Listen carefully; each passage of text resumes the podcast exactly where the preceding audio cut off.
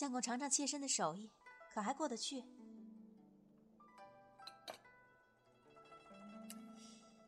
呀，不想凤儿，你的厨艺竟也这般了得。烛影摇红，浅斟慢酌，笑语盈盈。相公打算何日迎娶妾身呢？呃，我早已成亲，昨日便想告诉你，却……他忽然尴尬。我并无太大意外，看他的年纪，至少都有二十五六，怎会尚未娶亲？我早都想到了。我是鬼，还在乎什么人世虚名？只要在他身边。就好。我看着他，感觉到他心中的慌乱。他像个孩子般的无措，心在砰砰的跳。他在害怕，他怕失去我。喜悦忽然遍溢周身，无穷无尽的流转。我的笑意从整个皮囊透出来。他在害怕失去我，我还在乎什么呢？相公何不早言？其实妾身早已想到，我生来命薄，远没想过能拼做正头夫妻的。只要能够陪伴相公，妾身便心满意足了。既是如此，相公何日带我去拜见夫人？堂堂府尹大人的千金小姐。只因爱煞了他，用了“拜见”这个词，都未觉委屈。做小伏低都没关系了，只要在他身边就好。爱河千仞，我缓慢而优美的灭顶。他似觉意外。凤儿，你不在乎？只要相公不在乎我是人家的陶妾，妾身。还在乎什么呢？柔弱无骨的贴近他，吐气如兰，烛火荡漾。相公说过，会一直要我的。我们盟过誓的，不可以不算啊。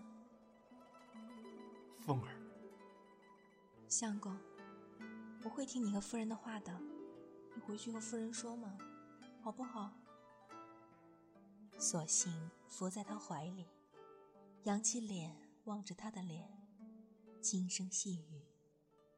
便是百炼钢，也化作绕指柔了吧？凤儿，我妻陈氏为人贤惠大度，我若对她讲了，她定能接受你。不过你不要心急，给我一点时间，慢慢安排一下。总之你放心，我定会领你入门的。如此最好了，相公。低声唤着他。百炼钢化作绕指柔，百年恨意也都化为满腔发泄不尽的柔情。过去从未知道，有个人可以唤作相公，有多好。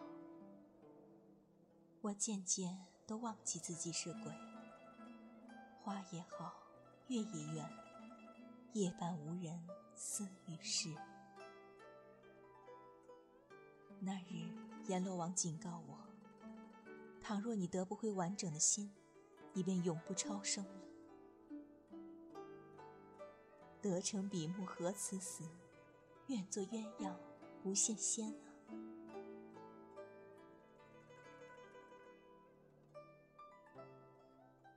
夜间醒来，看到有他在身旁，睡得犹如婴儿，天真甜美。我共亲枕的夫啊，相公。我轻轻地从背后拥住他，泪意又盈于睫。就让我永不超生吧。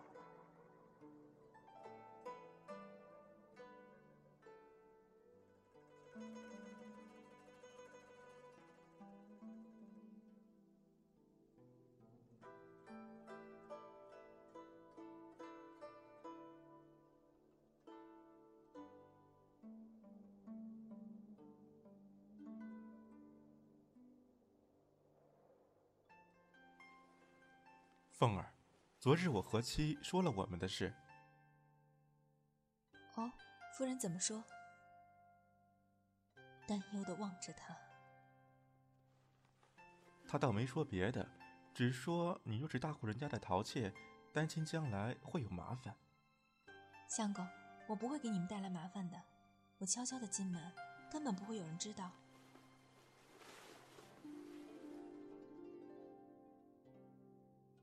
他右手持杯，左手抚着我的头发，青丝三尺，漆黑如墨。你不要怕，凤儿，我一定会迎你入门。对了，记不记得夜歌里的那一首？素膝不梳头，丝发披两肩。半身狼溪上，何处不可怜？我道：“百年前记得的诗词歌赋，并未遗忘。”他将我的头揽在怀中。凤儿，怎的你总是知道我心中在想什么？我悄然微笑。相公，你的心，本是我的心，你知道吗？相公，让我告诉你原因吧。我半躺在他怀里，也将他的头颈揽低，面对着面。因为我善解人意，冰雪聪明，兰心蕙质，才貌双全。凤儿，你脸皮好厚。他哈哈大笑，伸过手在我腋下搔痒，我忍不住反击，两人嘻嘻哈哈的闹着。一不小心碰翻了他手中的酒杯，酒痕淋漓。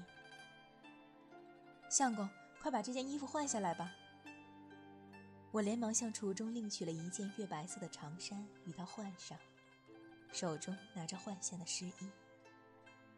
相公，你且在此宽坐，我去洗了衣服再来陪你。衣服打什么紧？明日再洗不迟。酒痕最讨厌，倘若不马上洗，便洗不掉了。我拿了衣服便往外走，但是我要你陪着我呀，凤儿。男人赖皮起来，竟像个孩子般，竟是粘着人呢。